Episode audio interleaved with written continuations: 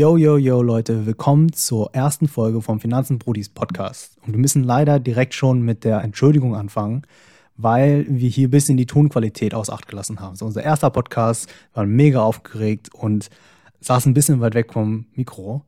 Aber dafür ist der Inhalt umso geiler gewesen mit unserem geilen Gast heute.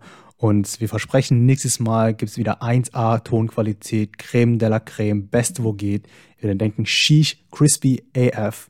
Ja, das heißt, sorry, aber in diesem Sinne herzlich willkommen zur ersten Finanzen-Brudis-Folge mit euren Brudis X und TH und unserem Gast heute Dennis aus Berlin. Hi Dennis. Hallo, freut mich hier zu sein. Danke für die Einladung. Freut uns auch, dass du hier bist. Wie geht's dir heute? Äh, sehr gut. Ich habe einen Dagona-Kaffee bekommen, den ich in meinem Leben noch nie probiert habe. Von daher freue ich mich auf unser Gespräch hier. Und? Wie schmeckt's? Ganz okay. ja, du musst schon ein bisschen lügen, ne? Bist die Gast. Ja, schmeckt ganz, schmeckt sehr lecker. Das können wir rausschneiden. nee, erzähl mal ein bisschen. Ähm, wir haben dich hier eingeladen vor dem Hintergrund, weil du ein junger, erfolgreicher, gut aussehender Chirurg bist und in der Hoffnung, dass du uns sehr viel Input liefern kannst zu deinem Berufsleben und äh, wie es dir da so geht, was du da so vorhast und genau. Ähm, also ich habe Medizin studiert, es war so ein Kindheitstraum. Äh, ich wollte eigentlich immer Arzt werden und ähm, habe das auch straight durchgezogen, also Schule, komplett die Laufbahn mitgenommen, alles gegeben, um auch in Berlin bleiben zu können, Studium durchgezogen und habe dann eigentlich auch direkt äh, mit dem Examen angefangen an der Charité, das hier das Universitätsklinikum in Berlin ist, kennt der eine oder andere jetzt gerade zu diesen Zeiten, hat man schon mal mehr davon gehört und ähm, bin halt direkt in die Chirurgie gegangen, weil das auch das war, was ich letztendlich machen wollte. Und jetzt ist es so, bin ich quasi Assistenzarzt im dritten Jahr, ist quasi eigentlich wie eine Ausbildung ähm, okay. zum Chirurgen und naja, nebenbei schaut man, wie man auch so den Rest in seinem Leben hinbekommt. Und äh, Geld spielt da natürlich eine große Rolle. Okay. Wie kommt es dazu, dass du Chirurg werden wolltest? Also nicht Internist oder Radiologe, weil man hört ja auch, dass Radiologen sehr viel Geld machen. Ja, das ist, glaube ich, so eine zum Teil eine Charakterfrage und auch das, was man, was quasi das Aufgabengebiet ist. Und Chirurgie ist halt so ein bisschen die Vereinigung aus dieser wissenschaftlichen Medizin und auch dem Handwerk. Und das andere ist natürlich auch die Action, die dahinter ist. Also da ist einfach viel Spannung, das sind Notfälle, das sind große Operationen. Okay. Und ähm, dann natürlich auch dieser altruistische Gedanke, dieser direkte Benefit. Der Patient kommt mit einem Problem, ich operiere den, der wacht auf, der sagt, Problem ist weg, danke und besser geht's nicht. Und also hat Geld jemals eine Rolle gespielt, so als du dies überlegt hast damals? Also ähm, ich meine schon allein der Gedanke, dass ich als Kind gesagt habe, ich werde Arzt, war schon so, jo, alles klar, ich werde reich. okay. ähm, Ärzte sind Millionäre, äh, Porsche mit 32, kein Problem. Ja. Und dann die Wahl zwischen, werde ich jetzt Radiologe und werde jetzt ultrareich und fahre vielleicht drei Porsche. Mit oder 31 schon. Genau, oder äh, werde ich halt Chirurg und muss dafür hasseln. Ja klar, hat das eine Rolle gespielt, okay. aber ähm, so verblümt wie die diese Vorstellung ist, so umso härter trifft einen dann wirklich die Realität massivst wie Schlag in die Fresse. Ja? Ja. Und so, also ja, dann hau, hau mal ja. direkt raus. Also man muss sich vorstellen, so, äh, ich meine, was sind so normale, das könnt ihr mir sagen, was sind so normale Arbeitszeiten pro Woche? Kommt drauf an, wo du bist, oder? Ich glaube, wir beide sind auch kein Maßstab ja. äh, in der Wirtschaft. Ich weiß nicht, wie viele Stunden du arbeitest die Woche? Erzähl mal. Kommt drauf an. Also ich sag mal, es geht im Jahresdurchschnitt vielleicht so 45, 50. Hochzeit hast du dann natürlich mehr, manchmal hast du weniger. Ich sag mal aber, keine Ahnung, ich würde schätzen schon so ein 8 Stunden die Woche, 40 Stunden ist Standard in Deutschland, sage ich mal, oder? Bestimmt. Schätze ja, im Normalfall so eigentlich ja. 40 Stunden die meisten. Ich glaube, wir sind in einer Position, wo wir halt ein bisschen mehr arbeiten, in Richtung eher 50 Stunden, je nach Hochzeit vielleicht auch ja. 60, ne? aber das ist dann, glaube ich, auch eher die Grenze auf genau. Betriebsratstechnisch. Ähm, ja, und jetzt Schöne Grüße an meinen Chef. ähm, also ich, vertraglich arbeite ich für 42 Stunden die Woche. Ja. Aber das ist ja so, dass in der Medizin, man kennt es ja, ähm, man kann auch quasi mit seinem eingewachsenen Zehennagel nachts um drei mal ins Krankenhaus und irgend so ein Chirurg guckt sich das dann an und genau dieser Vollpfosten bin eigentlich ich. Das heißt also auch, ich habe halt gerade an der Charité und so einem Uniklinikum 24 Stunden Dienste. Mhm. Die sind so ein bisschen, Dienste werden anders vergütet, die zählen nicht unter diese 42 Stunden. Das heißt, offiziell, wenn ich Dienstbeginn um 7 Uhr morgens habe, könnte ich eigentlich, wenn man das abzählt, um 16 Uhr nach Hause gehen. Ähm, und also man kann mit Gewissheit sagen, in der Chirurgie ist es so, äh, wir operieren ja alleine bis 18, 19 Uhr. Und danach schaut man sich noch die Patienten auf Station an. Dann kommt noch ein Notfall. Das heißt, in der Regel bin ich äh, jeden Tag 10 bis 12 Stunden in der Klinik und dann noch diese 24-Stunden-Dienste obendrauf. Ähm, das heißt, man hat mal so Wochen, wo man 90 Stunden in der Klinik war und äh, quasi am Samstag nur ausgeschlafen hat, wenn man am Sonntag schon wieder zum Dienst antreten musste. Aber äh, guck mal, ich, was ich nicht verstehe ist, du hast sagst, okay, du trittst um, um 7 Uhr morgens zum Dienst an und dann hast du theoretisch in 8 Stunden abgearbeitet, sag ich mal, und theoretisch müsste ja ein anderer Chirurg um, keine Ahnung, 15 Uhr, 16 Uhr seinen Dienst antreten, sodass du Feierabend machen kannst und die Fälle oder die Notfälle, die reinkommen, äh, weitergeben kannst oder abgeben kannst. Oder warum musst du dann diese Notfälle noch weiterhin betreuen? Ja, genau, genau das ist es. Ähm, Ich glaube, das ist so ein bisschen das Problem ähm, dieses Gesundheitswesens. Das ist halt zu Lasten der Menschen, die diesen altruistischen Gedanken haben und helfen wollen. Das heißt, es hat sich einfach ähm, darin gehend etabliert. Altruistisch. Kannst du mal das Wort, ich ja. glaube nicht unsere Hörer wissen. An alle, an alle Brodis da draußen. Also. Altruismus ist, wenn man quasi etwas macht, um einfach nur anderen zu helfen und das einem ein gutes Gefühl gibt. Hm. Quasi ein, Das ist ein guter Mensch. Ein Held. Ein Alltagsmensch. Sagst du das auch immer den Frauen? So, ich bin ein Held. Dennis, 28, Held. Kommt gut an. Was, was kommt besser an, wenn du sagst, hey, ich bin Arzt oder ich bin Chirurg oder ich bin Superman? Ich rette Menschen. Also, wenn man meiner Freundin glauben mag, dann ist das scheißegal. Aber wenn man so den Rest der Welt fragt, dann ist es auf jeden Fall so, jo, ich bin Arzt, ich bin Chirurg. Und dann gibt's schon ein kleines Glitzern in den Augen. Es funkelt die Hoffnung nach dem Gold. ja. Spätestens, wenn sie dann den Kontostand sehen, ist es äh, gelaufen. Dann wissen sie, Chirurg ist nicht so gut. Äh, Ja, aber speaking of, genau das Thema, ne? Also wir haben es gerade geredet. Genau. Also du musst keine konkreten Zahlen nennen, aber so eine Range. Was, was verdienst du im Jahr? Also ich, Brutto? brutto sind 70.000 jetzt gerade. Okay. Und das ist halt so, ähm, man verdient besser, wenn man an so einem großen Krankenhaus wie der Charité ist. Das ist universitär. Da kommt ein bisschen mehr Geld bei rum. Wenn man dann bei so einem kleinen Kreisversorger ist, ich meine, jeder kennt dieses Krankenhaus bei sich im Ort irgendwie, wo man so die Dudes kennt, die da arbeiten, die vielleicht so ein paar Betten haben, die verdienen halt ein bisschen weniger. Und das Gute in der Medizin wiederum, ich glaube, das ist fast in jedem akademischen Beruf so, mit jedem Berufsjahr steigt nicht nur die Erfahrung, sondern auch die Vergütung, die man erhält. Und Ziel ist es halt ganz klar, so schnell wie möglich ein Facharzt zu werden, zu machen. Okay. Und dann in der Folge ähm, hofft man dann, dass äh, die Asche reinkommt. du bist im dritten Jahr, mein Genau, im dritten Jahr. Ich habe so die Hälfte geschafft. Okay. Wo bist du eingestiegen damals? Das waren, glaube ich, so um die ähm, 50.000 brutto. 55.000 brutto kommt hin etwa. Also wenn man das, die Zahl an sich sich mal anhört, ist eigentlich deutlich überdurchschnittlich, Ja, oder? auf jeden Fall. Aber wo, also wo, ist schon, wo du so endest nach, den, nach der Ausbildung, weil ich sag mal, du bist ja quasi in der Ausbildung Ja. noch. Also das ist kein Geheimnis. Ja. Das kann eigentlich jeder da draußen, jeder Brudi kann jetzt sein Handy auch in die Hand nehmen und einfach mal googeln, quasi Tarifvertrag Ärzte. Und ähm, das ist quasi was tariflich geregeltes durch so Gewerkschaften und alles. Und da sieht man, ähm, wie so der Verlauf ist. Und als Facharzt kann man halt so monatlich schon mal so 6.000 bis 7.000 Euro brutto Minimum verdienen. So, also mehr sogar, weitaus mehr als Facharzt. Ja? Okay. Und äh, das steigt natürlich wenn, mit der Verantwortung. Oberarzt verdient mehr, Oberarzt im dritten Jahr verdient viel mehr.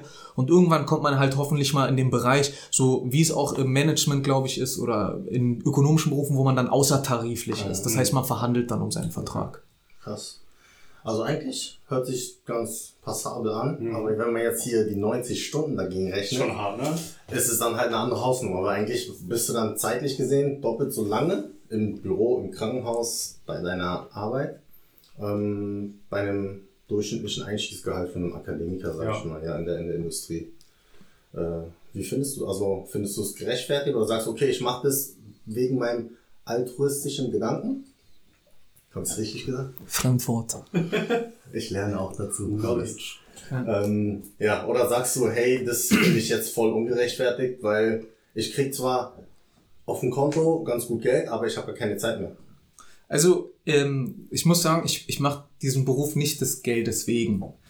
Wenn mich jetzt jemand fragen würde, zum Beispiel ähm, ein kleiner Junge auf der Straße, mein Neffe, ein Cousin, jemand, dem ich den Ball aus dem Bau hole oder so, ähm, sagt so, ja, wenn ich so werden will wie du, was muss ich werden? Weiß nicht, ob ich dem raten würde, Arzt zu werden. Ähm, denn das ist halt so einfach, ja, man verdient gut, die, die nackten Zahlen sehen extrem gut aus. Genau, ja. Ähm, ich kann zur Bank gehen und bin ein gern gesehener Kunde, weil ich auch einen krisensicheren Job habe. Gerade heute wissen wir das noch besser denn je. Ja. Aber so quasi die stündliche Vergütung ist einfach schlecht. Ja. Und auch quasi die Wertschätzung, die man in seinem Beruf bekommt, ist ebenso schlecht.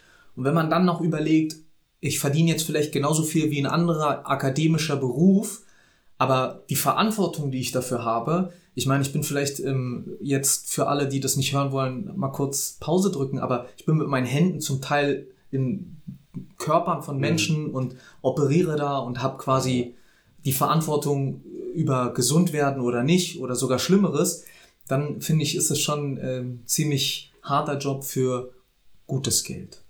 Aber Wertschätzung hast du gerade angesprochen, ne? Du hast gesagt, geringe Wertschätzung. Ich dachte eigentlich, dass Ärzte relativ hoch angesehen sind und auch wertgeschätzt werden ne, von den Patienten. Absolut. Also gerade in der Gesellschaft sowieso, wenn man sich, wenn man jetzt mit Leuten zusammensitzt und da sind erstmals Fremde dabei, die einen vielleicht nicht kennen, Mhm. dann ist schon so, dass sie sagen, ey, klasse, cool, dass es Leute wie dich gibt. Oh Mann, ich kann gar kein Blut sehen. Äh, cool, dass du das machst und Respekt vor euch. So, da kriege ich genau wie jetzt auch Gänsehaut. Mhm. Ähm, aber wenn man dann im Krankenhaus ist, dann ist die Wertschätzung eher quasi über der Führungs- und zwischen Gleichgesinnten. Okay, ja. Das heißt, eher so im Betrieb ist das so ein Problem in der Medizin und gerade auch in der Medizin, so an Universitätskliniken, wo natürlich viel Druck ist, da muss geforscht werden, das, da geht's um Prestige und ähm, da sind dann schon, äh, da strecken so Gleichgesinnte, also auch Assistenten, die Ellbogen raus, die über einem treten nach unten, weil die auch getreten werden. Und so das ganze System erlaubt weder Fehler, noch hat es viel Geld. Das ist, krass. also das ist, finde ich, auch ein Thema, was äh, recht interessant ist, so diese Null-Fehler-Toleranz. Ja. Genau. Ne? Ich meine, bei mir, ich habe auch eine Null-Fehler-Toleranz, aber wenn ich halt einen Fehler mache, verliere ich einen Deal. Ne? Also Also, kein Mensch, ja.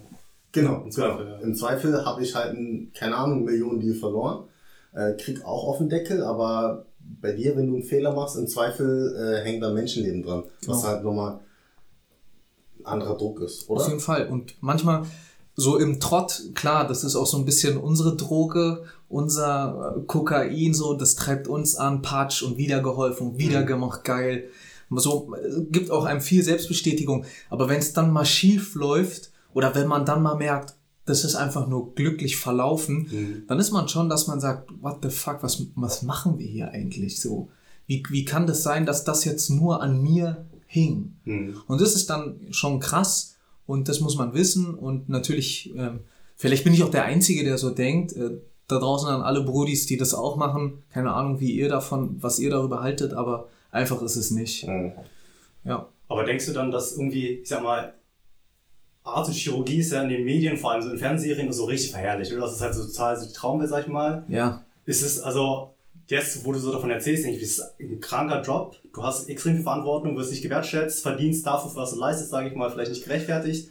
Also, warum wird es in der Gesellschaft so, so hoch angesehen, oder? Dass du sagst, Traumjob ist immer Arzt und Arzt ist krass. ich glaube, es ist, also ja, genau, ähm, das ist, wir sind so ein bisschen verblendet von Grey's Anatomy und äh, Emergency Room und äh, wie die ganzen Serien auch immer heißen. Scrubs. Scrubs. Beste Serie. äh, wir sind so ein bisschen verblendet und denken so, wow, die haben so voll die gute Zeit im Krankenhaus und alles sind Kumpels und Freundinnen, aber ähm, ja, im Idealfall ist es so und ich kann sagen, ich habe ein paar gute Leute um mich herum, aber es bleibt trotzdem immer die Arbeit und es bleibt immer die Verantwortung und am Ende des Tages muss man nach Hause gehen und ruhig schlafen können. Und ich glaube, in der Gesellschaft ist einfach so, ähm, ich glaube, die wissen auch, die müssen helfen, die machen das, weil sie helfen müssen und die wollen das auch und damit sind das einfach, ist das ein guter Beruf und vom Arzt erwartet man immer, dass er gewissenhaft handelt und ich kann sagen, also äh, klar ist alles, was ich für meinen Patienten mache, gewissenhaft, aber alles, was ich darüber hinaus mache, ist auch nur normal. Was ist denn dein Top-Moment als Arzt bisher? Wo du sagst, okay, das ist eine Story, wo ABC passiert ist, wo ich sage, genau dafür habe ich es gemacht. Hast du so ein Beispiel, irgendwie so eine kurze Ja. Story, Anekdote? Also klar, davon gibt's viele, sonst würde ich das überhaupt nicht äh, durchhalten und auch nicht weitermachen. Aber ähm, so diese Momente, wo man in die Rettungsstelle kommt zu einem Patienten, man dem schon irgendwie ansieht, okay, hier stimmt irgendwas nicht. Und man setzt sich dann da ein, krempelt die Arme hoch, trommelt alle zusammen. Und ähm, wenn es sein muss, fliegen da halt auch mal die Fetzen zwischen den Kollegen. Aber am Ende ist es dann halt so ein riesen Notfall. Man operiert den notfallmäßig und am Ende sieht man, wie dieser Patient irgendwie am nächsten Tag aufwacht und als wäre nichts gewesen. Der sagt Danke. So, da kriege ich Gänsehaut. Und wenn man diesen Patienten nach Hause schickt, ist der beste Moment. Ne? So. Krass, okay. Also das ist eigentlich schon dein täglich Brot und Butter, oder? Das heißt, jeden Tag, wenn du einem Menschen geholfen hast, sagst du, okay, Ja. genau dafür mache ich Jeder Mensch, den ich sehe, ist der Anspruch, es könnte meine Mutter, mein Vater, meine Schwester, mein Bruder sein. Und wenn ich jeden Patienten so behandle, natürlich gibt es auch Scheißpatienten an alle da draußen, Kannst du einen Namen nennen? geht bitte in andere Krankenhäuser. ähm, aber äh, der Anspruch muss sein, dass man versucht, jeden gleich zu behandeln.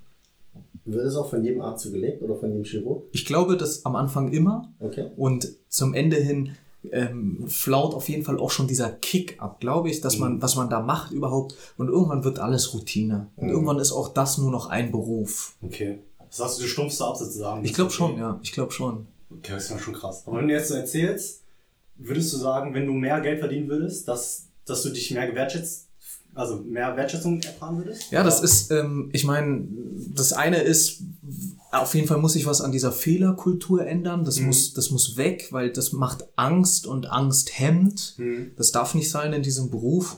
Ich meine, so wie bei, bei der Fluggesellschaft irgendwie dieses Blackbox-Denken, das sollte viel mehr eingeführt werden, dass man eine Fehlerkultur hat, um Fehler zu vermeiden, zukünftige. Das ist das eine. Das andere ist, wie viel Geld braucht man, um glücklich zu sein? Ähm, ich glaube, das ist hier bestimmt auch mal irgendwann Gegenstand. Äh, ich glaube, das interessiert da draußen viele.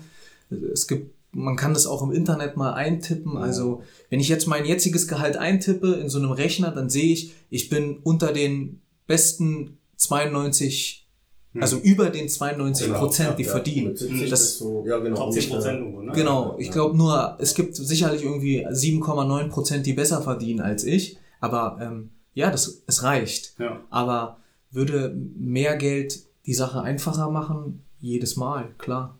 Mhm. Dann müsste ich nicht mit meiner zusammengeklebten Vespa zur Arbeit fahren.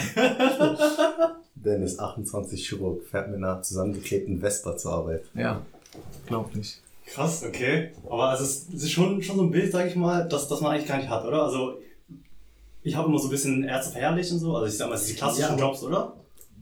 Ja, aber auch weil das von uns zu Hause aus mitgegeben wurde. Ne? Ich meine, wir sind Wir sind beide Asiaten sowieso. zwei Asiaten, ein Türke. Ähm, von uns zu Hause wurde es halt immer damals mitgegeben, entweder du wirst Arzt oder Anwalt. Ja. Warum auch immer, aber das sind halt die Berufe, die damals von unseren Eltern immer verherrlicht worden sind. Und die Erwartung war oder die Hoffnung war, dass mindestens einer von den Kindern dann irgendwie einzelne Berufe einschlägt. Ja. Und wenn man jetzt dann halt so hört, klar, ne, du machst es aus einem guten Grund, mit einem anderen Gedanken, aber jetzt rein monetär ist nicht schlecht, ne? Aber ist jetzt nicht, wo du sagst, ich bin mit 35, kann mit 35 äh, in Rente Ja. gehen, weil ich ausgesorgt habe.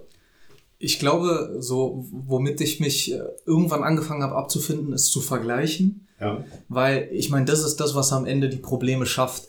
Wenn ich mich jetzt mit meinen Eltern vergleiche, die beide, wie du sagtest, ähm, aus der Türkei kommen, beides Reinigungskräfte sind, für die war es immer so, Junge, du musst einfach ähm, Arzt oder Anwalt werden, weil das eine ist natürlich Geld, aber das andere ist immer Ansehen. Ja. So, das ist bei uns, ich glaube, in, in so ausländischen Kulturen sowieso, ist das A und O ist das Ansehen und dann kommt das Geld. Und dann sagt, ich meine, wenn ich jetzt meinen Eltern sage, oh, ich bin so kaputt, ich arbeite so viel, dann sagen meine Eltern, ja, so ist das Leben. So, ähm, wir arbeiten auch viel.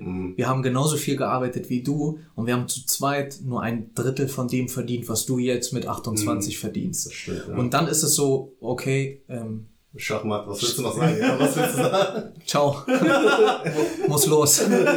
Notfall. Ja, dann ist Kacke. Aber wenn ich dann wiederum von anderen Leuten höre, die irgendwie von zu Hause schon viel mitgegeben bekommen haben, die dann irgendwie in, keine Ahnung, das Immobiliengeschäft der Eltern eingestiegen sind und jetzt äh, mit weniger Mühe das Doppelte Mhm. von mir verdienen, dann tut's weh. Ja. Ich, ich glaube auch immer, es ist, also es ist genau der Punkt, du sagst, Vergleich, oder? Ich denke eher so, vor allem in Akademikerkreisen, wenn du halt studierst mit anderen, bist du halt in dieser so einer Blase. Alle, die du kennst, haben so das gleiche studiert, haben so das gleiche gemacht und dann ist es natürlich einfach zu vergleichen. Aber ich glaube, so wie du sagst, irgendwie mit 70.000 bist du in den Top, Top 10 Prozent und muss einfach klar sein, okay, es gibt zwar irgendwie 9,9 Prozent, die mehr verdienen als du, aber es gibt halt auch 90 Prozent, die weniger verdienen als du. Ne? Und teilweise machen die halt irgendwie nichts, ich sag mal, Schlechteres, Anführungszeichen, äh, haben vielleicht genauso ein ähm, Verhalten, dass sie Leuten helfen und so. Und halt, wo man jetzt auch sagt, Essential Jobs, wie die Mitarbeiter an der, an der Kasse, wo die da auch ähm, essential sind, weil du deine Lebensmittel haben willst, verdienen halt ein Drittel, ne, ein Viertel von dir. Ähm, und ich glaube, man muss, man muss immer mal aus, aus seiner Blase rausgucken, weil es ist einfach zu einfach, sich irgendwie auszuruhen in der Blase, sagen, ich, ich verdiene weniger als der, obwohl der hat ja irgendwie nur ein Jahr mehr Erfahrung als ich oder so, oder keine Ahnung, sitzen im Büro. Aber guck doch mal die Leute hin, die auch 90 Stunden arbeiten und auf der Straße und dann aber nur die Hälfte von dir verdienen. Also ein bisschen Perspektive immer, glaube ich, ist richtig wichtig. Ja, aber das ist halt auch der Grund, warum wir diesen Podcast machen. Ne? Also das wird sicher eines der ersten Folgen sein, die wir hochladen für euch Brudis. Und ähm, falls ihr es noch nicht aus dem Intro oder jetzt aus dem Verlauf der Folge rausgehört habt, unser Gedanke ist natürlich hier auch äh, verschiedene Perspektiven aufzuzeigen. Was gibt es überhaupt für Jobs da draußen? Mhm. Ähm, ist, wie gesagt, ne, verdient ein Arzt wirklich so gut, wie alle glauben, oder verdient er den Respekt, den die oder den Hollywood uns vor, vorlebt oder vorgaukelt? Äh, das ist halt auch ein bisschen der Gedanke. Ne? Einfach, dass wir mal verstehen, wie ist, wie ist die Demografie in Deutschland, was gibt es für Job und wie ist da die Verteilung äh, zwischen den, also einerseits, was sind diese Jobs überhaupt erstmal? Was verdient man da? Und äh, es ist genau das, was man sich vorstellt. Als, ich weiß nicht, ja, wenn man Grey's Anatomy guckt und äh, Scrubs etc., dann denkt man, boah, Chirurgen retten immer das Leben, alles ist krass und äh, cool. Und dann gibt's aber natürlich auch Schattenseiten, ne? die du natürlich dann wahrscheinlich bestätigen kannst. Ja, und also ich meine auch, dass äh, wenn nämlich vor zehn, wenn wir dieses Interview oder hier Gespräch äh, vor zehn Jahren geführt hätten, hätte ich euch was anderes gesagt. Was, was hättest du gesagt? Bruder, über Porsche, Rolex, Wo ist die Rolex? ja, nix, Tracasio, Aber ist auch wieder cool.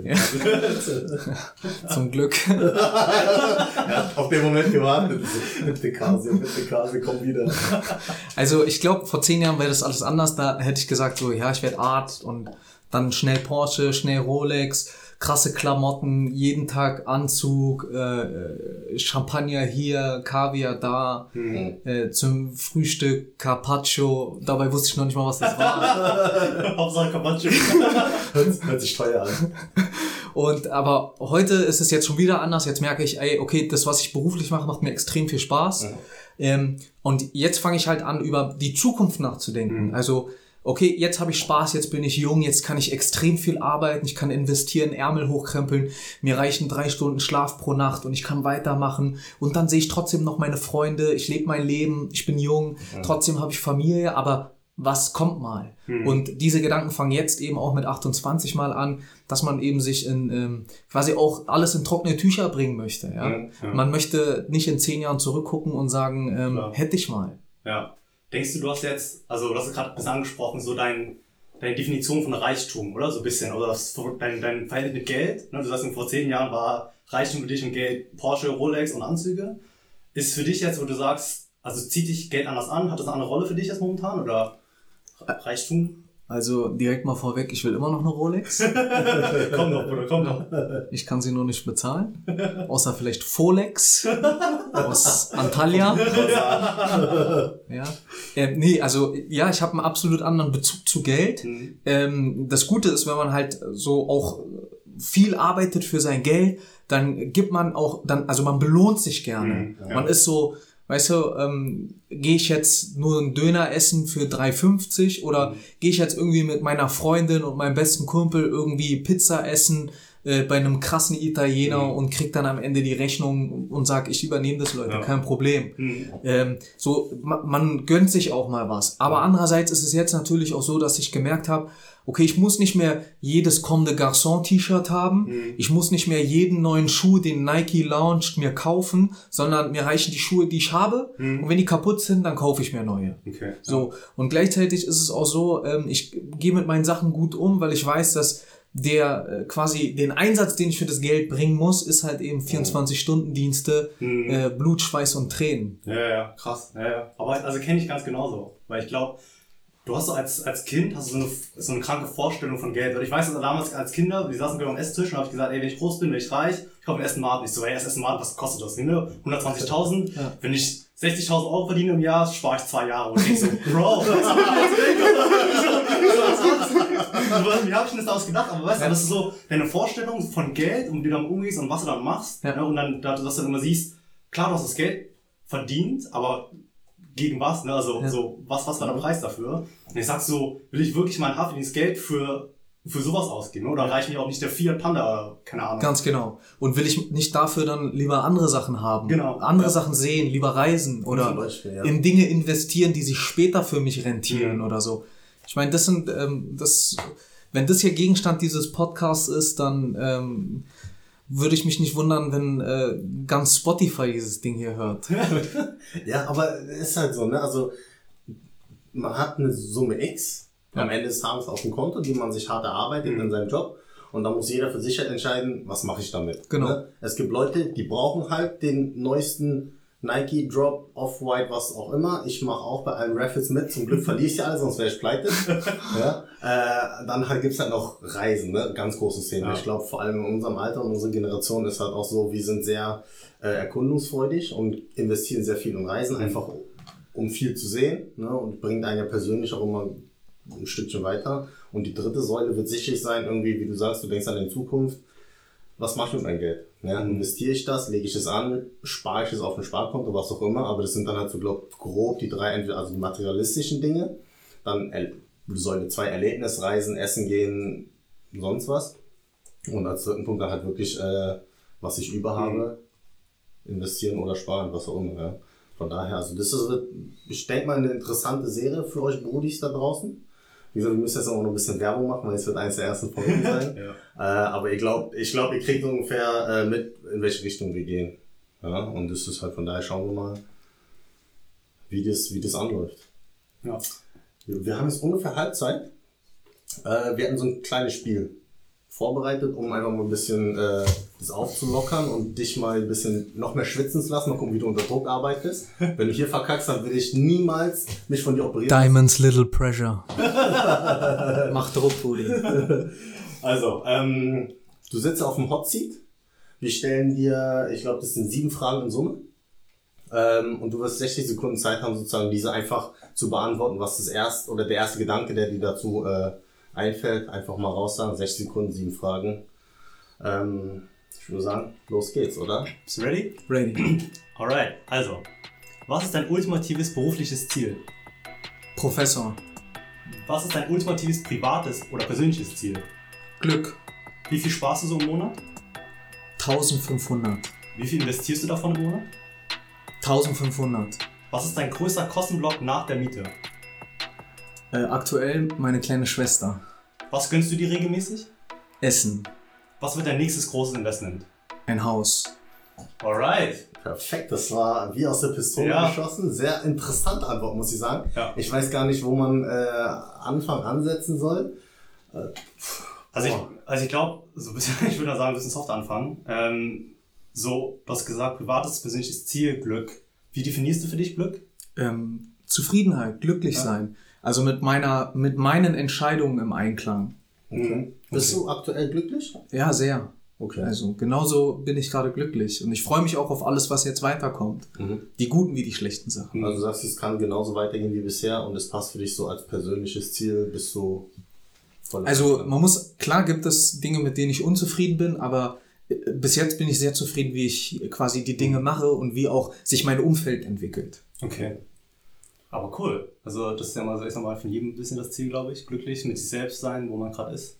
Ähm, ich glaube, wir wollen ein bisschen dein Gehalt auseinandernehmen. Ne? Ja. Wenn wir gerade Fragen genommen. Also du hast gesagt, 70k ist brutto im Jahr. Das heißt, wie viel landet so netto bei dir? 3600. Okay. Und dann ähm, hast du gesagt, nach, nach Miete, dein großer Kostenblock, deine Schwester. Ja, genau. Also meine äh, jüngere Schwester, Shoutout. Hör jetzt gut zu, ja? Pass mal auf. Du, hier ist Investment. Du bist mein größtes Investment. Ja? Also meine Schwester, ähm, die studiert auch Medizin, die ließ sich davon eben nicht abbringen, weil die eben auch diesen ähm, altruistischen Gedanken hat. Nochmal an alle, Altruismus. ähm, nee, die will das also auch machen. Das ist also tief in unserer Familie verwurzelt, irgendwie dieser, diese, diese Idee des Arztes, so dass es auch auf sie abgefärbt ist, auch wenn meine Schwester auf jeden Fall ähm, genau anders denkt als ich. Die will eben lieber Geld verdienen und chillig arbeiten, als jetzt hier mit den Gummistiefeln in der Rettungsstelle zu stehen. Aber äh, meine Schwester studiert halt in einer anderen Stadt und äh, die unterstütze ich finanziell, indem ich aktuell noch ihre Miete und so halt was so zum Wohnen da zumindest anfällt, bezahle. Krass, aber das ist dann, also, das ist ja auch extremes Privileg, oder? Dass du das kannst, dass du, ich sag mal, also ich weiß nicht genau, wie es bei dir ist, aber bei uns so, unsere Eltern haben uns auch unterstützt im Studium und dass du jetzt die Möglichkeit hast, dadurch, dass du einen Job hast, deiner Schwester das zu ermöglichen. Also es ist auch sowas, was sich dann erfüllt und du sagst, ey, deswegen verdiene ich Geld, damit ich sowas machen kann. Ja. Also ich, ähm, ich glaube an alle Brudis, die dieses Wort kennen, an Kismet und ans Schicksal. Und ich glaube, dass alles zurückkommt. Und, äh, und meine Eltern haben mich zu meiner Zeit äh, bestmöglich unterstützt. Und meine Eltern haben eben nicht die finanziellen Mittel, um in einer Tochter ein sorgenfreies und beschwerdearmes Leben in einer, einer anderen deutschen Stadt ähm, zu ermöglichen, in der sie sich dann voll aufs Studium konzentrieren kann. Und eben, ich habe dieses Privileg, ich verdiene gutes Geld und mein Lebensstandard ist wirklich sehr, sehr einfach eigentlich noch, so dass ich in ähm, ihr gerade noch unter die Arme greifen kann. Und ich weiß auch, dass das Geld da gut aufgehoben ist und ich weiß auch, dass das alles wieder zurückkommt, wie auch immer, auf welche Art und Weise. Aber äh, jetzt im Moment mache ich das und an dem Tag, wo meine Schwester sagt, jetzt brauche ich es nicht mehr und es, der wird kommen, mache ich es nicht mehr. Okay. Das heißt 3,5. 1,5 hast du gesagt, ist erstmal sparen bzw. investment. Darauf kommen wir wahrscheinlich gleich nochmal. Das ist sehr interessant. Ähm, Mathe, 2000 bleibt übrig. Miete, wie viel zahlt die Miete? Und Ähm, du? 500, genau. Okay. Günstig für Berlin. Ja, genau. Also ich wohne mit meiner Freundin zusammen und ähm, wir teilen uns das. Damit kommen wir auf 1000 warm und ähm, ja, wir haben eigentlich ganz Glück Ja. und zufrieden sein. Okay. Ja, da hast du noch 1,5 übrig, was du dann halt für deine Schwester aufbringst und halt Genau, Reisen, genau, genau. Essen, hast du auch gesagt, du gönnst dir oft äh, Ja klar, also wenn man sich mal überlegt, e- egal, jeder Mensch muss essen und da ich äh, viel arbeite, muss ich eben auch entweder mir viel zubereiten und mitnehmen und wenn man auf sein Essen acht, achtet und eben nicht nur Tiefkühlpizza isst, dann äh, weiß es da jeder Brudi draußen, äh, gesund essen ist teurer als äh, Junkfood. Ja. Und damit kommt man dann auf 400 bis 500 Euro Minimum im Monat jetzt allein, um zu überleben. Wie viel, wie viel gibst du aus für Essen? Ja, deutlich weniger, aber also Aber bei mir kommt es auch drauf an. Also, sorry, aber du isst ja auch gesund, ne? Deine Freundin Ja. ist ja auch Vegetarierin. Ja, aber ich, also ich glaube, es ist ein großer Faktor. Also wir essen halt kein Fleisch zu Hause. Also ich, wenn, wenn wir rausgehen, so esse ich Fleisch, aber zu Hause, wir kochen halt selten Fleisch. Ich glaube, Fleisch ist also sehr viel teurer als Gemüse, ne, klassisch. Obwohl wir auch zum Beispiel viel so vegetarisches Fleisch ne, essen oder Tofu und so, das ist auch relativ teuer. Eben. Ich weiß nicht, ob wir es uns besser einteilen. Aber wir, also ich weiß nicht, wie es bei euch ist, aber wir kaufen zum Beispiel einen Großeinkauf in der Woche ein. Wir planen so vier bis fünf Mahlzeiten in der Woche und dann gehen wir einmal einkaufen. Und wir haben es damals, wir haben jeden Tag einkaufen, das ist deutlich teurer, als wenn du es einmal durchplanst. Ja, und das ist genau das Problem. Ja. Also genau wie du sagst. Und ich muss auch ehrlich sagen, ähm, an alle äh, Vegetarier äh, da draußen ist eine super Sache. So ich, wir essen auch selten Fleisch und eher mal wie du, wie du sagst, also draußen. Aber das Perverse ist ja, wenn man mal einmal zu Lidl geht, dann kriegt man irgendwie Kilo Hähnchenbrust für 2,59. Schon krank. Wohingegen du dir eine Aubergine, das Kilo, für 4 Euro kaufen musst. Also das ist so ein bisschen unverhältnismäßig und äh, ja, und genau das ist der Punkt. Also ich schaffe es eben nicht einmal die Woche das durchzuplanen, was esse ich die Tage. Ja. Und dann geht man halt jeden Tag zu Lidl und nimmt so einen Salatkopf mit und zwei, drei und dann läppert sich das Klar. und ähm, so kommt es dann halt schon mal zustande, dass dann auf einmal 400 Euro im Monat für Essen draufgehen, ja. Okay. Aber also ganz, wir haben ja gemerkt, du hast deine Zahnäxte vor dem Kopf, ne? Das ist relativ schnell alles aus dem, aus dem Kopf Ja. rausgehauen. Planst du das genau? Trackst du irgendwie dein, dein, dein Gehalt oder was? Also ich muss, das ist zum Beispiel, ich glaube, ich wäre noch effizienter, wenn ich das richtig tracken würde Mhm. und wenn ich das quasi immer an meinem Handy hätte. Ich würde mir das auch wünschen eigentlich, dass wenn ich bezahle, das direkt in meiner Excel-Tabelle quasi eingeht, minus, dass ich das nicht Mhm. Ja. Mhm. händisch eintippen muss. Wenn es das gäbe, wäre ich, glaube ich, noch effizienter. Aber es gibt ja so, ich weiß nicht. Also not, not sponsored, aber es gibt ein paar, paar Apps. Also ich habe ich habe Wenn wir ein paar Finanzguru. nennen, dann. Ja, also ich kenne nur einen. Also ich habe Finanzguru habe ich mal genutzt. Ähm, die waren echt cool. Also die haben von deiner Karte, haben die es eingezogen, die haben die Daten von deiner Bank geholt und haben es automatisch kategorisiert. Und dann konntest du sozusagen sogar reingehen und sagen, hey nein, diese, keine Ahnung, äh, Takeaway oder so ist nicht Essen, sondern ist für mich Groceries. So, Ja. dann kannst du das kategorisieren und dann alle Zahlungen, die von deinem Lieferanten kommen oder so, macht das automatisch. Und dann hat er die pro Monat so einen Split gemacht, wo dir gesagt hast, so und so viel was ausgeben für das und das. Und dann auch gesagt, du kannst ein Budget machen und dann sagt, du hast für diesen Monat noch X übrig. Und dann kam aber, glaube ich, diese Doppelidentifizierung von den, von den Banken. Und dann bin ich raus, weil, weil dann konnte er nicht mehr die Daten reinziehen von der Bank und hat keinen Sinn mehr gemacht für mich. Und seitdem mache ich es per Excel, per Hand. Aber es gibt, glaube ich, jetzt wieder ein paar Apps, also, Ja. die das automatisch machen. Ich meine, ja, das ist äh, die Zahlen, ich kenne meine Zahlen, ich gucke auf meinen äh, Kontoauszug, das kennt auch jeder. Bei mir sind es eigentlich nur einmal eine grüne Zahl und der Rest ist rot. Und, ähm, das, äh, und, und das läppert sich halt, ne? Mhm. Lidl 3,75, Ja. äh, Rewe äh, 12,28 Mhm. Und äh, dann kommt noch ein bisschen Benzin dazu, ja. Ich fahre zwar eine zusammengeklebte Vespa, aber äh, die hat halt 3 PS. Ja. Bro, schön, schön, Mann. Und du so? Oder Baujahr 91, die kriegt auch nur V-Power, 100 Oktan. Krass. Ja, okay. Ja, also wie, ich glaube, du hast, du hast nichts Großes Nein, an nein. täglichen Ausgaben, aber das sind halt die ganzen kleinen Sachen, Ja, die klar. dazukommen. Ne? Und dadurch kommen halt so 400 bis 500 Euro locker zustande. Das ähm, ist ganz klar. Und wenn du dann einen Abend draußen bist mit deinen Leuten, und ich bin halt auch so jemand, das, äh, keine Ahnung, ich hasse dieses Auseinanderklamüsern, wer was gegessen hat, Mhm. dann legst du halt den Schein auf den Tisch und Ja, so. f- Genau, dann ist fertig so, ich kann damit leben, aber ja, auf deinem Konto macht sich dann nächste Woche bemerkbar. Wenn du sagst Scheiße, so- Warum habe ich schon wieder gemacht? AMK. Oh, wer hat wieder die Krabben bestellt? Ich musste zahlen. okay. Und ich glaube, das ist also das größte Thema, was, was du gesagt hast, in Investitionen. Ne? Das Ja. ist 1,5, Ja. Spaß und investierst es zeitgleich. Was, Und ich glaube, Hauskauf hast du gesagt. Ist Ganz genau. Und das ist quasi, das geht gerade einher. Also ich bin gerade quasi, das ist so mein Großprojekt, das möchte ich gerade angehen, ähm, dabei eine Immobilie zu kaufen. Ähm, sowohl zum Eigennutzen als auch um das dann gegebenenfalls zu vermieten. Und ähm, das, da, also die 1500, die ich jetzt quasi gerade immer angespart habe, auch aus meinem Berufswegen und aus Studienzeiten und alles, das ist so quasi gerade mein Eigenkapital. Und ähm, die 1500 werden halt auch der Anteil sein, der dann für die für die Darlehens, also für den Kredit genau draufgehen. Und ähm, ja, Was, also, so, dass wir eine Vorstellung haben, in welcher Preiskategorie befinden wir uns, wenn du jetzt sagst, ich will ein Haus oder eine Immobilie kaufen ja in so Berlin. 500.000 Euro. Okay. Okay. Das ist so. Damit muss man rechnen in Berlin aktuell. Mhm. Was ich auch krass finde, der 500.000 ist eine halbe Million. Das darf man so nicht sagen, dann kriege ich Gänsehaut. Aber du kriegst auch Gänsehaut, wenn du äh, einen Patientengehalt, also das ist ein gutes Zeichen. Also von daher weiß ich gar nicht, ob Gänsehaut bei dir schlecht oder gut ist. Ja, bei 500.000 kommt nur leider auch so ein bisschen äh, Magengrummeln dazu. Und ich krieg Reizdarm. Äh, Verstehe ich. Ja. Ja. bei mir ist ja auch so, ne, ich habe jetzt auch vor kurzem äh, eine Investition getätigt. Ja. Ähnliche Hausnummer irgendwo in dem Dreh. Und es ist schon ein krasses Gefühl, muss ich sagen. Ne? Du gehst da hin zum Notar. Der sammelt dir übrigens, im nächsten Leben werde ich Notar. Also kein Rechtsanwalt, kein Arzt, kein Chirurg, Notar, weil was ich gelernt habe, Notare müssen extrem schnell lesen können. Vorlesen meinst du? Genau. Ja, wenn nicht. Er ist bekanntermaßen Asiate. Er Ich kann kann sehr schnell lesen. ich kann schnell lesen, ich kann schnell reden, das liegt in unserer DNA. äh, ja, du sitzt da zwei Stunden, liest er dir diesen Kaufvertrag vor und dann sagt er, haben Sie Fragen? Ich, ich Ich habe nicht mal was verstanden, aber okay. ja, ist so, ja. Wo soll ich unterschreiben?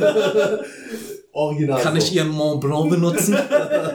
Aber das ist Hat hart. er, hat er sogar. Weil, also, weil der Beruf vom Notar ist ja einfach staatlich geschützt. Du musst, also du musst, egal was ist, egal, ob du Makler selber bist oder so, du musst über diesen Notar die diesen Kaufvertrag vorlesen lassen. Genau. Und du zahlst einfach flat ein Fee. Egal, ob der Scheiß ist oder gut ist, ob der gut vorgelesen hast, weißt du, ob der Deutsch kann oder nicht. Nein. Du schreibst. Er und darf sogar, er könnte den sogar vorsingen. Ist ihm Ja. scheißegal. Er muss einfach nur laut und verständlich für alle. Das ist so Cardi B wäre so ein guter Ja. Notar. Sie kann so rappen. Ja, Wäre schon nett, ey, oder?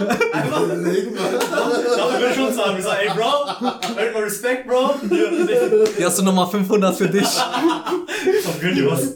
Aber äh, genau, das ist halt krass, ne? Die kriegen halt einfach so viel Geld innerhalb von ein paar Stunden, Ja. wo die, klar, müssen ja auch ihre Kunden an Land holen und so weiter, ne, dass sie diese Aufträge bekommen, aber im Prinzip ist es dann eine Unterschrift, die denen dann halt mehrere tausend Euro auf einen Schlag Aber ich meine, du sagst gerade Kunden an Land ziehen. Der, also jetzt, ich hoffe, irgendwann kommt einmal ein Notar hierher und an meinen Notar, ich möchte ihre Arbeit überhaupt nicht irgendwie klein machen, aber ähm, die sind staat, die werden staatlich vergeben und für jeden Scheiß, den man vertraglich regelt, auch wenn es nur deine Testamentsordnung ist, auch wenn es nur die Vorsorgevollmacht ist, brauchst du einen Notar. Dieser Notar muss einen quasi Vertrag oder irgendwas ähm, Entwurf entsch- herstellen und den macht er ja nicht mal selber. Ja, ja, ja. Den macht eine nette Dame, die da vorne sitzt oder ein netter Herr, weil wir das inzwischen gendern hier, ja. Und der macht diesen Entwurf und den liest er dir vor. Genau. Oder im Zweifelsfall die Baufirma oder was auch immer, die schreiben Genau. ja auch den Entwurf. Ne? Also klar, bei Notaren gibt es natürlich auch Unterschiede. Ne? Ja. Ich meine, du musst den gleichen Vertrag, was sind das, keine Ahnung, 150 bis 300 Seiten, Ja. irgendwie mal durchgescannt haben. Diese, diesen Entwurf, den du dann vorliest, sind dann irgendwo zwischen 40 und 100 Seiten, je nachdem. Egal, ob du eine 100.000 Euro Bude vertickst ne? oder eine 3 Millionen. Oder der Mann wird fürs Lesen bezahlt. Aber Ich musste mein Leben lang lesen. Keiner hat mir Geld Ey, gegeben. kennt ihr das noch in der Schule, wo man so vorlesen musste? Alter, ich Auch immer so. Paragraphen und dann ja, musst du mal gucken, wann du dran bist und dann schon mal vorbereiten. Shit. Schon dreimal zu Hause gelesen von Mama und Papa. Die haben selber nichts verstanden. Einfach nur geweint. Ich schrei dich an, du liest Oh, original unser Leben. Nee, genau, aber nochmal um zurück äh, die Brücke zu schlagen. Ähm, du sitzt da, unterschreibst und in einem Zack hast du einen Vertrag unterschrieben für eine halbe Million. Genau.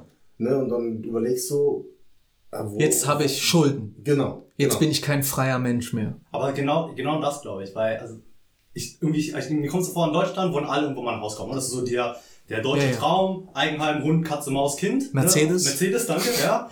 Und was vielen, glaube ich, bewusst ist, erstens, glaube ich, klar, erstmal, Und BMW und Audi, weil wir sind nicht gesponsert. Stimmt, ja. Ähm, dann hast du halt dein, dein Haus gekauft für eine halbe Million, was schon extrem teuer ist, oder soll 500.000. Und dann, was aber dazu kommt, sind einfach Fixkosten, die du direkt Tag 1 rausballern musst. Und das ist das, du guckst bei Immobilien Scout und Ja. da steht 468.000, Genau. 530.000 und du so, ah ja, das ist doch in dem Rahmen, den ich mache. Aber erst wenn man sich dann damit auseinandersetzt, dann merkt man äh, diesen Rattenschwanz. Erklär. Und- für die Bodis. also ich meine- glaub, also viele, nicht viele wissen es, aber auch viele wissen es einfach nicht, dass dieser Betrag, den man auf Immo-Scout sieht, halt nicht der Betrag ist, den Genau. man im Endeffekt zahlen muss. Also das ist ja auch so, der Markt gibt es gerade nicht so richtig her. Es gibt nicht so viel und das macht es natürlich für die Makler so extrem lukrativ. Und aktuell ist es halt so, dass so ein Makler schon mal 7,5 Prozent des Kaufpreises bekommt. Das heißt, wenn da 500.000 steht, bekommt schon mal 7,5 Prozent ähm, der Makler. Dann kommt natürlich auch noch, weil ihr einen Kauf tätigt, so wie ihr jetzt zum Beispiel sogar für euren Brokkoli aktuell nur 16 Prozent zahlt, müsst ihr eben beim Hauskauf 6 Prozent zahlen. Die kommen oben drauf. Also die sind nicht in den 500 drin. Dann müsst ihr den Notar bezahlen. Der nimmt eine Pauschale von 1,5 bis 2 Prozent. So, das heißt, die 2% kommen auch nochmal oben drauf und schon habt ihr irgendwie Fixkosten in Höhe von irgendwie 60, 70.000 Euro nochmal da oben drauf. Das ist krass, ne? Weil, also, also ich glaube, also es kommt immer auf dem Bundesland an, wie, wie viel Steuern du drauf zahlen musst, aber man sagt im durchschnittlich, keine Ahnung, so zwischen 13 und 16 Prozent zahlst du nochmal Tag 1 auf deinen Kaufpreis drauf. Und für viele ist ja eine Immobilie auch eine Investition. Und dann musst du dir überlegen, also du gibst halt Geld, du musst erstmal Geld dafür zahlen, dass du investieren darfst. Exakt. so eine Barriere und du zahlst einfach mal 16% vom Kaufpreis bei 500.000 irgendwie nochmal, keine Ahnung, 60, 70.000 einfach oben drauf, zack, ist weg. Ja. Von deinem Eigenkapital. Und das musst du wissen. Das heißt, ähm, es gibt zwei Gründe, aus denen man ein Haus kaufen sollte. Oder eine Immobilie. Das eine sind emotionale Aspekte, Ja. weil man sagt, ich will da wohnen und ich will genau in dieser Gegend wohnen.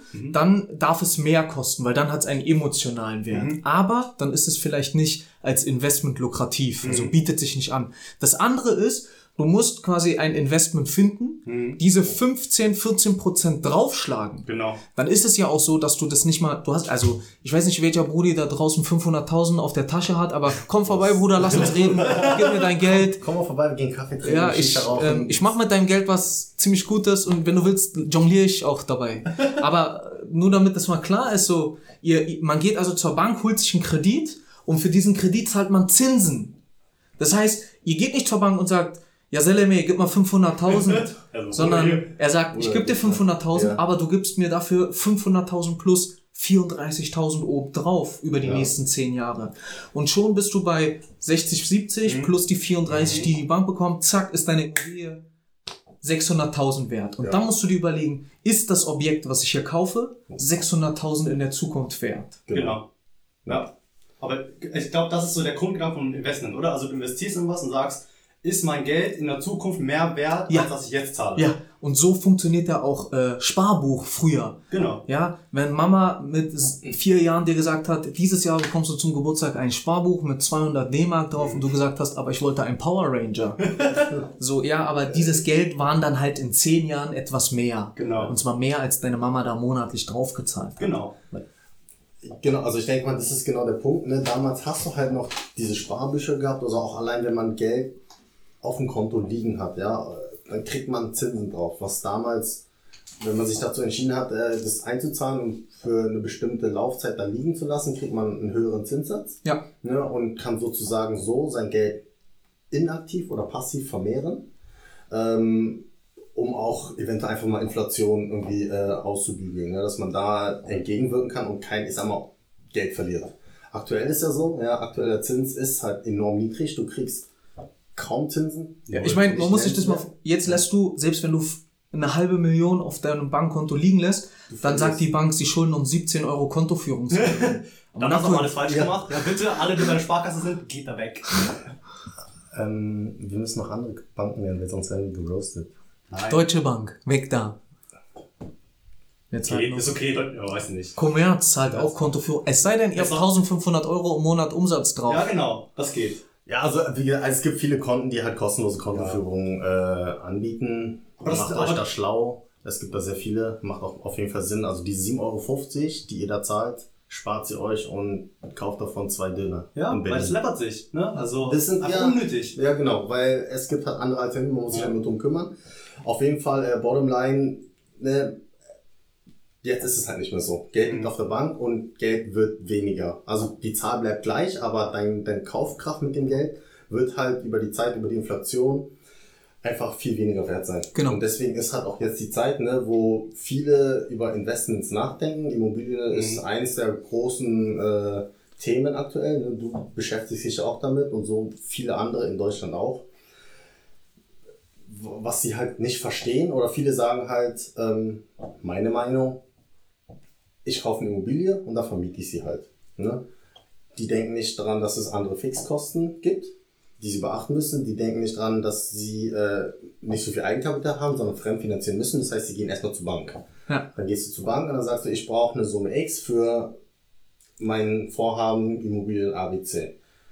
Was macht dann? Du warst jetzt auch bei der Ich meine, ne? das genau, jetzt komme ich da hin und sag, jo, ich bin 28, junger Arzt und die Bank sagt natürlich, Salam alaikum, lass deine Hand küssen, setzt sich zwei Chai für mich und meinen Bruder. Aber ähm, ja, bis dahin ist nett, aber dann werden die nackten Zahlen auf den Tisch gelegt und dann heißt das, die Bank will alles wissen. Die wollen wissen, was willst du da holen? Wie sieht es aus? Ähm, und wie viel hast du zur Verfügung? Wie viel gibst du aus? Wie viel willst du bezahlen?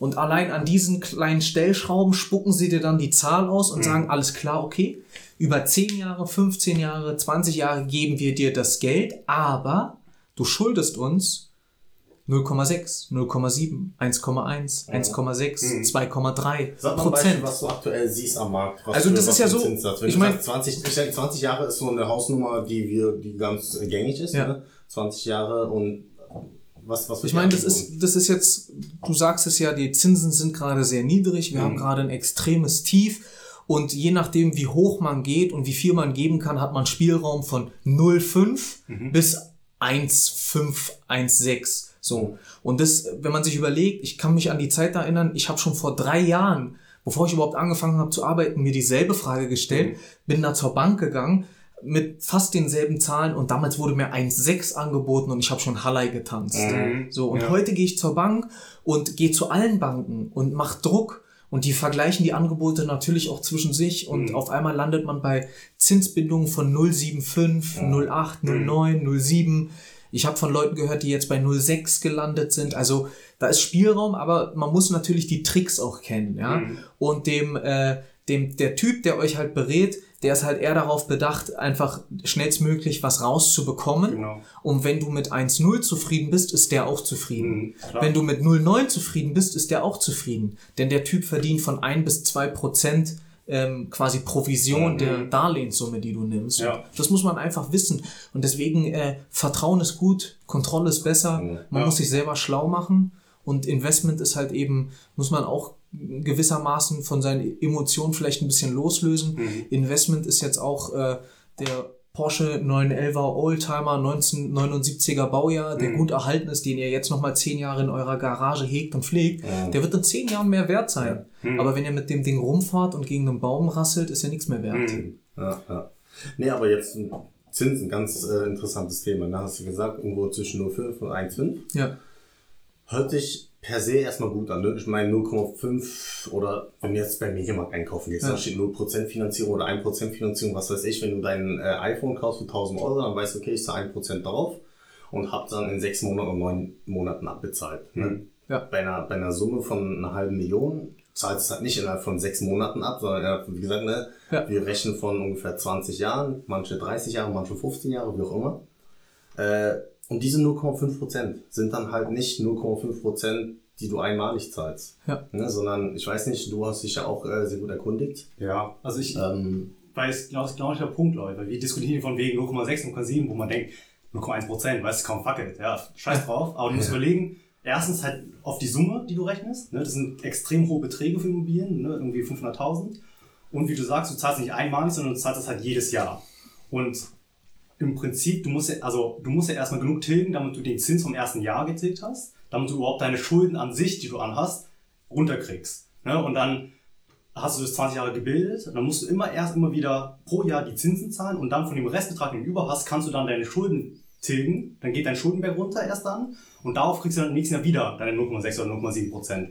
Und so läppert sich das. Und wenn man das mal durchrechnet, also bei 0,6, 0,7 ist das okay, aber Bei 1,6 ist es wieder eine andere Genau. Hausnummer. Ich meine, das Ja. klingt auch nicht viel. 1,6. Ja. Vor zehn Jahren undenkbar, da haben Leute Kredite für 4% genommen. genau, ja. Aber das eben, das ist das Problem. Und äh, deswegen ist halt die Investition Immobilie, da ist so ein extrem langer Rattenschwanz dran Mhm. Genau. und das ist was Langwieriges. Ja, das schüttelt man sicherlich aus dem, irgendwie aus dem Handgelenk, wenn man schon viel Eigenkapital Mhm. hat und jetzt bei der Bank weniger fremdfinanzieren muss. Wenn man jetzt von der Bank 100.000 will, ist was anderes, als wenn man von der Bank 700.000 will.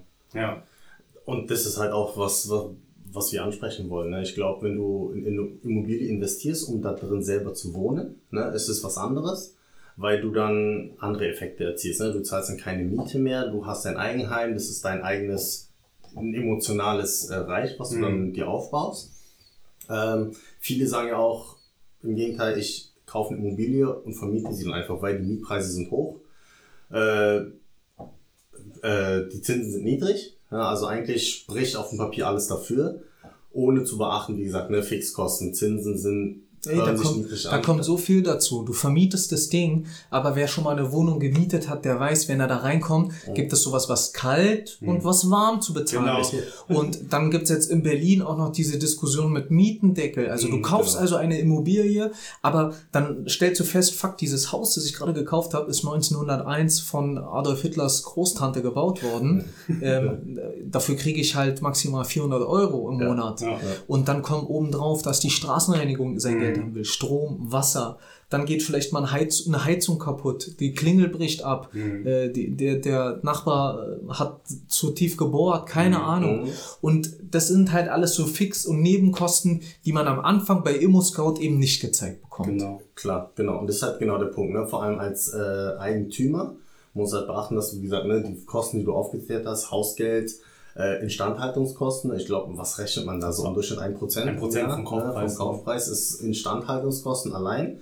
Und dann sagst du am Ende, okay, ich krieg dann irgendwie 500 Euro Kaltmiete, die dann mir gehören, Mhm. denkst du, ne? Also, oder 500 Euro. Was aber auch erstmal ein Bruttobetrag ist, ne? Also auch Mieteinnahmen musst du versteuern. Das wird dann on top gerechnet auf dein, auf dein äh, Einkommen, worauf du dann halt auch Steuern zahlen musst. Das heißt, ich, Schöne Grüße an den Fiskus. Wenn ich dich in die Finger bekomme. ich operiere dich nicht. Ich stirb an deiner Blinddarmentzündung. Steht, ne, Jobbeschreibung, weißt ja nicht, ne? Wenn ein Patient reinkommt, siehst du ja nicht, was Ich frage. Du fragst Wo arbeiten Sie? Finanzamt. Geh mal in ein anderes Krankenhaus. so, oh sorry, wir haben geschlossen. Was? Scholz ist dein Cousin? Verpiss dich hier. Äh, aber das sind halt die Punkte, ne, die, die man beachten muss. So, hört sich immer ganz cool an. Ich muss gestehen, ich war auch so. Ich habe halt gesagt, ey, ich investiere einfach mal, weil das kostet nicht, kostet mich nichts. Ich kann von der Miete, die ich generiere, meinen Kredit abbezahlen. Ja, das ist der, das wäre wunderschön. Und das ist ja genau Genau. das, was viele denken oder Ja, ja. in den Gesprächen rauskommt, wo sie sagen, ja, aber guck mal, für die Wohnung, die ich hier für Summe X bezahle, kriege ich 1500 Euro Miete. Ja. Und äh, viele Leute tilgen ja 1500 Euro über 30 Jahre. Ja. Das ist ja so, äh, was ich öfters höre in, Ja. in meinen Kreisen. Und dann sagen sie, ja, das ist doch hier nur so ein Spiel. So. Ja.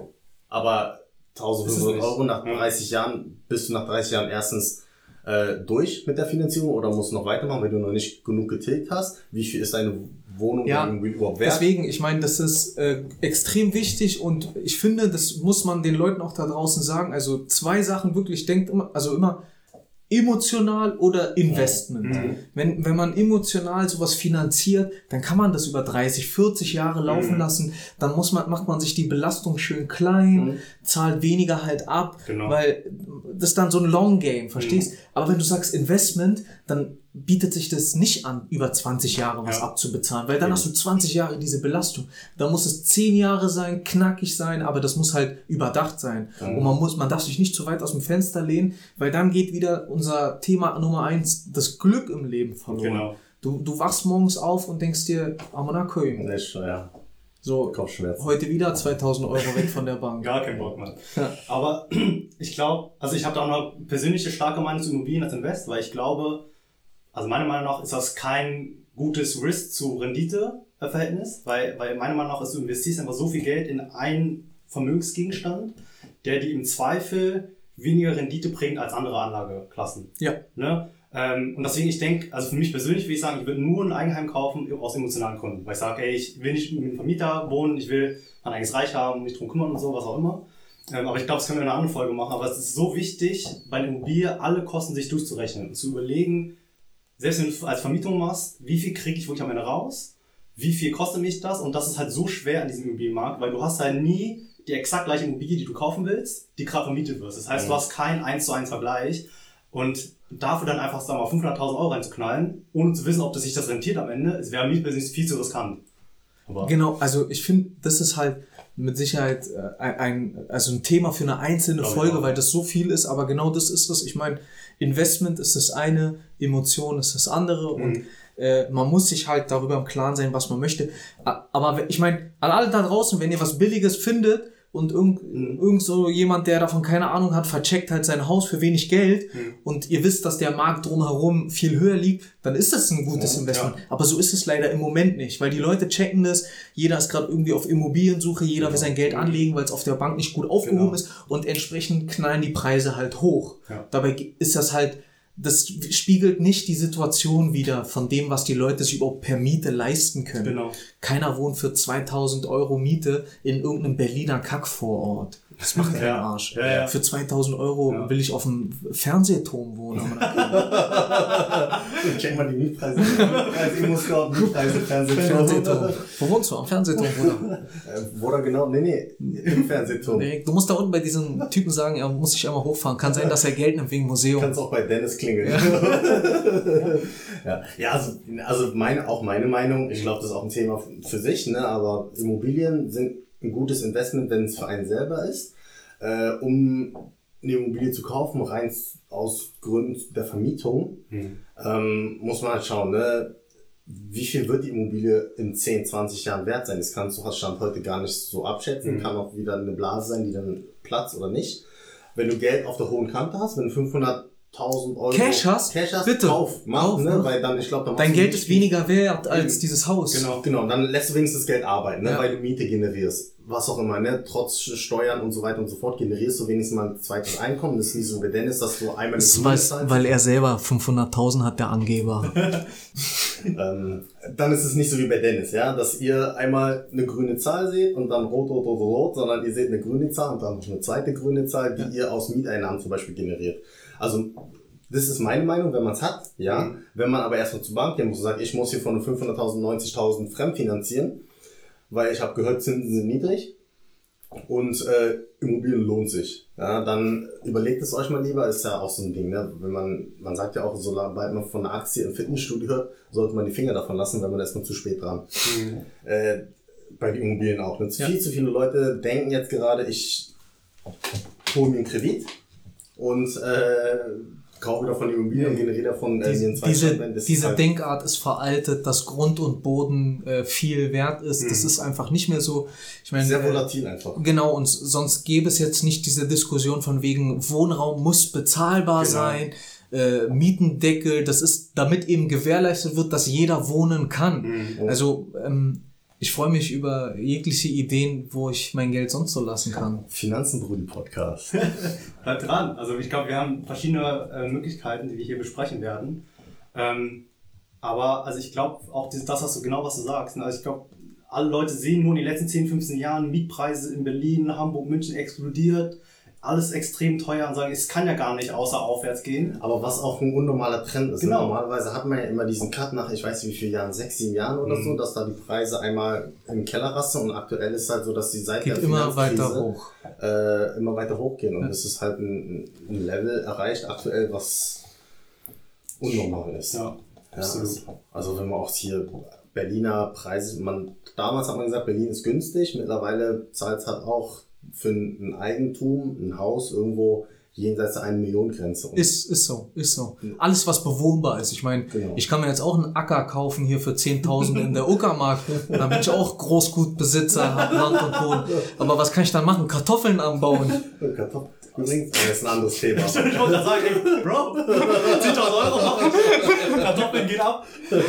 ja, aber, aber bei, äh, Bauern haben echt stark gelitten unter der Stimmt, Corona-Zeit. Ne? Ja. Habe ich mir jetzt auch nicht so bewusst Hm. gewesen, aber vor allem Kartoffeln, weil einfach Restaurants oder Gastronomie allgemein zu war. Ja, gab Äh, keine Abnehmer. Keine Abnehmer für Pommes. Ja. Weil Pommes ist ja anscheinend ein sehr, sehr großer Markt und dadurch, dass weltweit viel weniger Pommes verkauft oder gegessen wurde, äh, hatten die einen Kartoffelüberschuss. Also Müssen wohl. Kartoffelkanonen draus bauen. Kann die Waffenlobby verchecken. Irgendwie sowas, genau. Nee, ich glaube, wir sind jetzt auch so zeitlich an der Grenze. Wir wollen ja unbedingt irgendwo die eine Stunde Grenze einhalten, weil ansonsten, also wir können stundenlang drüber reden, aber um das irgendwie kurz und knapp zu halten oder mal in einen effektiven Zeitrahmen beizubehalten, äh, die 60-Minuten-Marke, die haben wir jetzt ungefähr erreicht. Vielen Dank, Dennis, auf jeden Fall. Ja, für gerne, gerne. Zeit. Hat mir sehr viel Spaß gemacht. Absolut. Hast du irgendwie noch so ein Takeaway, ein Motto, wonach du lebst so, oder eine Lehre, eine Erkenntnis, wo du sagst, okay, das ist jetzt so meine Punchline, mein Lebensmotto. Hast du irgendwas für die Brudis da draußen? Also am Ende des Tages muss man immer in den Spiegel gucken können und an jedem Tag sagen können, ist gut gelaufen am Ende. Alright. Klingt auch schon mal gut. Sehr, du bist ja zen unterwegs. Philosophisch, Bruder. Ja, absolut. Ähm, ich hoffe, es hat, hat euch gefallen, die Folge. Äh, ich glaube, ich war einer der ersten Folgen, die wir jetzt hier hochladen. Super informativ. Danke, Dennis, auch nochmal. Du hast echt so ein bisschen Licht auf den Traumberuf Chirurg ne, gelenkt. Alles ist nicht, ist nicht Gold, weil es glänzt. Ähm, Ja. Und auch so ein bisschen die Asset-Class Immobilien, ne, also wo man darauf achten muss. Und super interessant zu sehen. Viel Glück dir bei. Vielen Dank. Halt uns auf dem Laufenden, genau. Genau. Und äh, für euch Brudis da draußen, wer für, von euch auch irgendwie gerade unterwegs ist, irgendwie nach Immobilien zu suchen, wenn ihr gute Angebote seht, postet die mal bei uns auf Instagram, äh, dass wir da auch vielleicht mal das eine oder andere gute Stück Gold finden. Genau. Und folgt uns überall auf äh, @finanzenprodis. Ähm, äh, empfehlt euch euren Eltern, euren Müttern, eurer Oma. Ja, ist ein geiler Podcast. Äh, Definitiv. Drei Schwarzköpfe im Raum, diskutieren über Geld. Hat man auch nicht oft. Ähm, Finanzamt ist schon draußen. genau. Und deswegen freuen wir uns auf die nächste Folge. Danke euch. Vielen Dank, bis dann. Ciao. Tschö.